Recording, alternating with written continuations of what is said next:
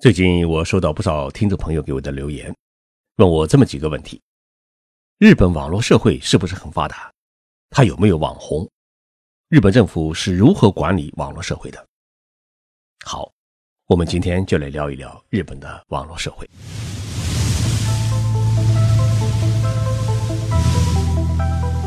任你波涛汹涌，我自静静到来。静说日本，冷静才能说出真相。我是徐宁波，在东京给各位讲述日本故事。日本执政的自民党，也就是安倍首相领导的政党，最近专门成立了一个网络舆情管理机构。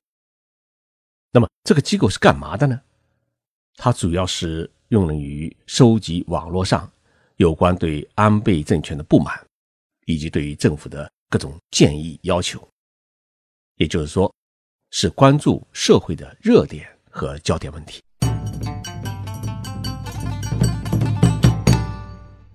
许多网友一定会感到很奇怪：网络世界存在了那么久，在许多国家，政府的网络分析机构和管理机构早已经跟进，已经存在。日本它为什么到现在才成立呢？这里面有两个很重要的因素，我们需要做一个分析和交代。首先，日本社会。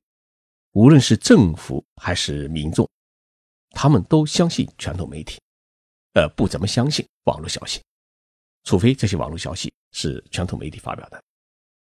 其二，是因为日本是一个新闻自由的社会，媒体报道它不需要顾及政府的感受。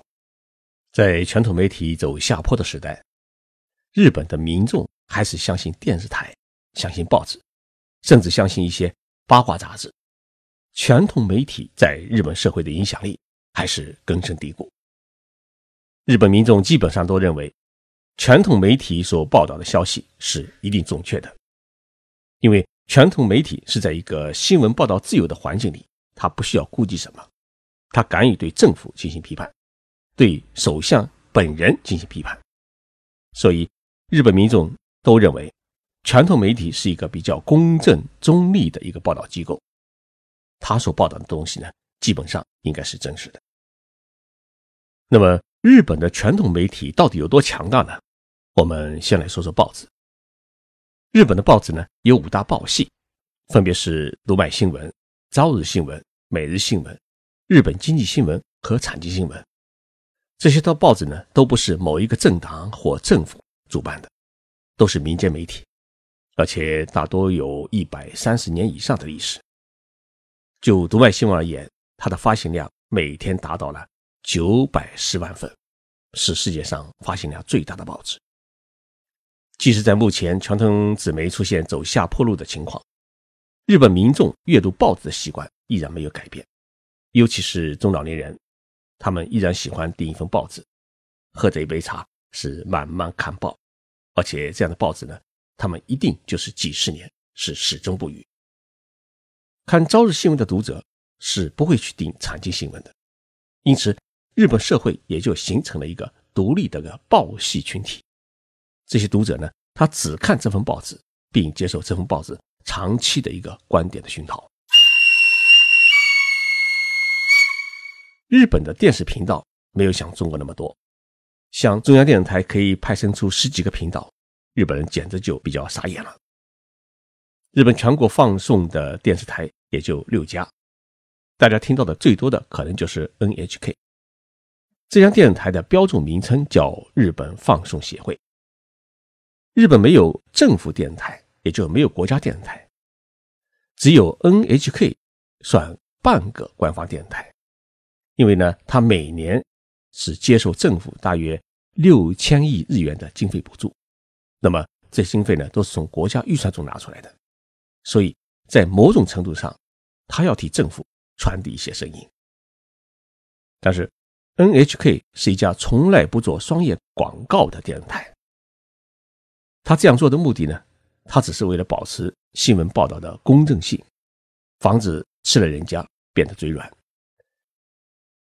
除了 NHK 之外，日本其他的电台都是纯民间的电台，有富士电台、朝日电台。TBS 电视台、日本电视台和东京电视台。这几家电视台都是日本全国放送的电视台，而且都不受任何政党或者任何社会的资助，也不上市，完全是一个独立自由的媒体。正因为有独立性，所以日本民众就会相信他们，认为这些报纸和电视台所做的报道都是真实的。况且这些报纸都是由一百年以上历史的老报，信誉呢也就摆在那里。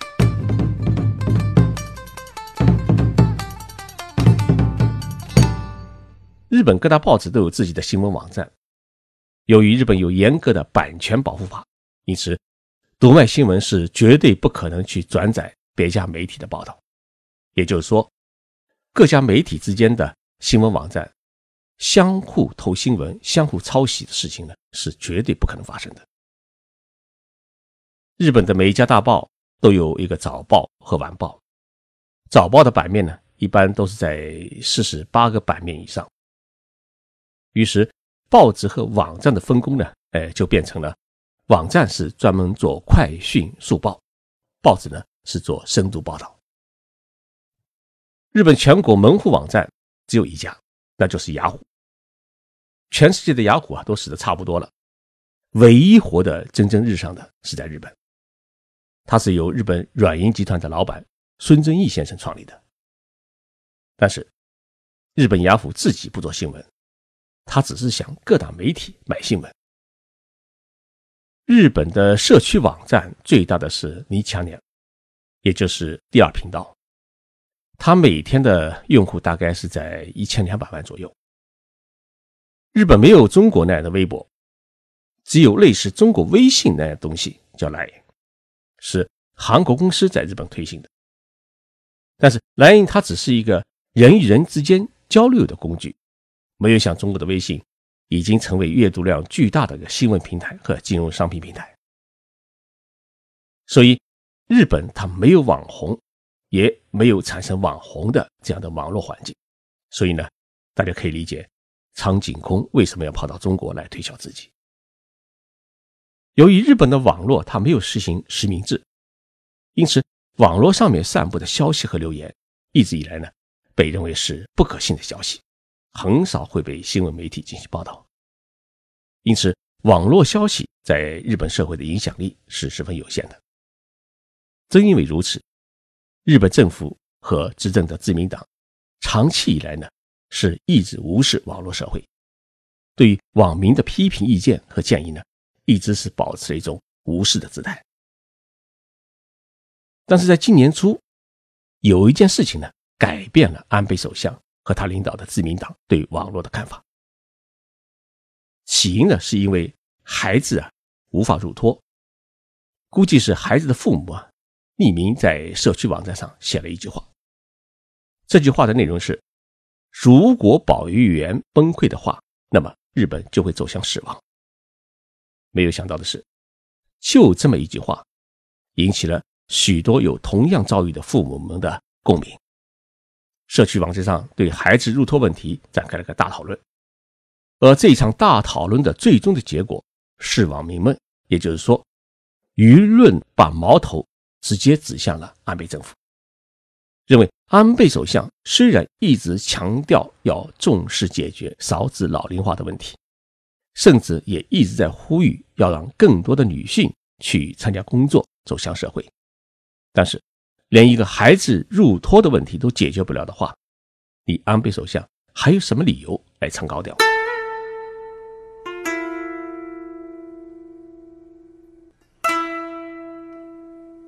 对于这种网络舆情的出现，安倍首相和他的政府，他所领导的自民党的反应啊，最初是比较迟钝的，根本没有引起重视。但是日本的在野党是马上。抓住了这个问题，于是，在国会答辩中，直接拿这个问题呢质询安倍首相。因为日本的国会质询是电视现场直播，而且被质询的首相或政府部长必须是当场做出回答，因此，在野党议员提出的孩子入托问题，通过电视直播，立即引起了日本全社会的关注。那么，安倍首相和他的政府也一下子成了众矢之的。国会停止了其他议案的审议，开始集中讨论孩子入托难的问题。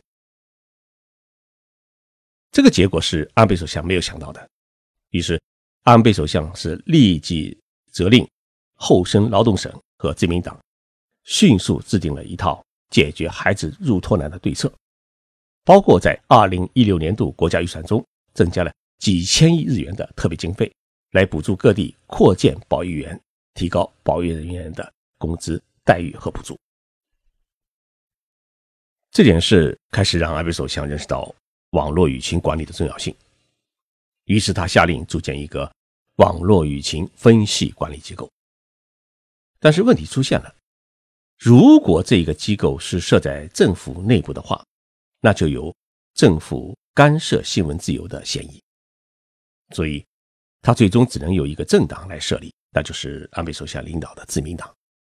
因为，即使是执政党，他也没有资格对舆论进行管控。最近，自民党的网络舆情分析对策部会宣告成立，全体人员也只有十几个人，主要是分析和收集网络舆情所反映出来的焦点和热点问题，同时制定出一个应对这些焦点与热点问题的对策，作为执政党的意见。提供给政府参考。当然，自民党的这一个机构，它不具备管控舆情的职能和权利。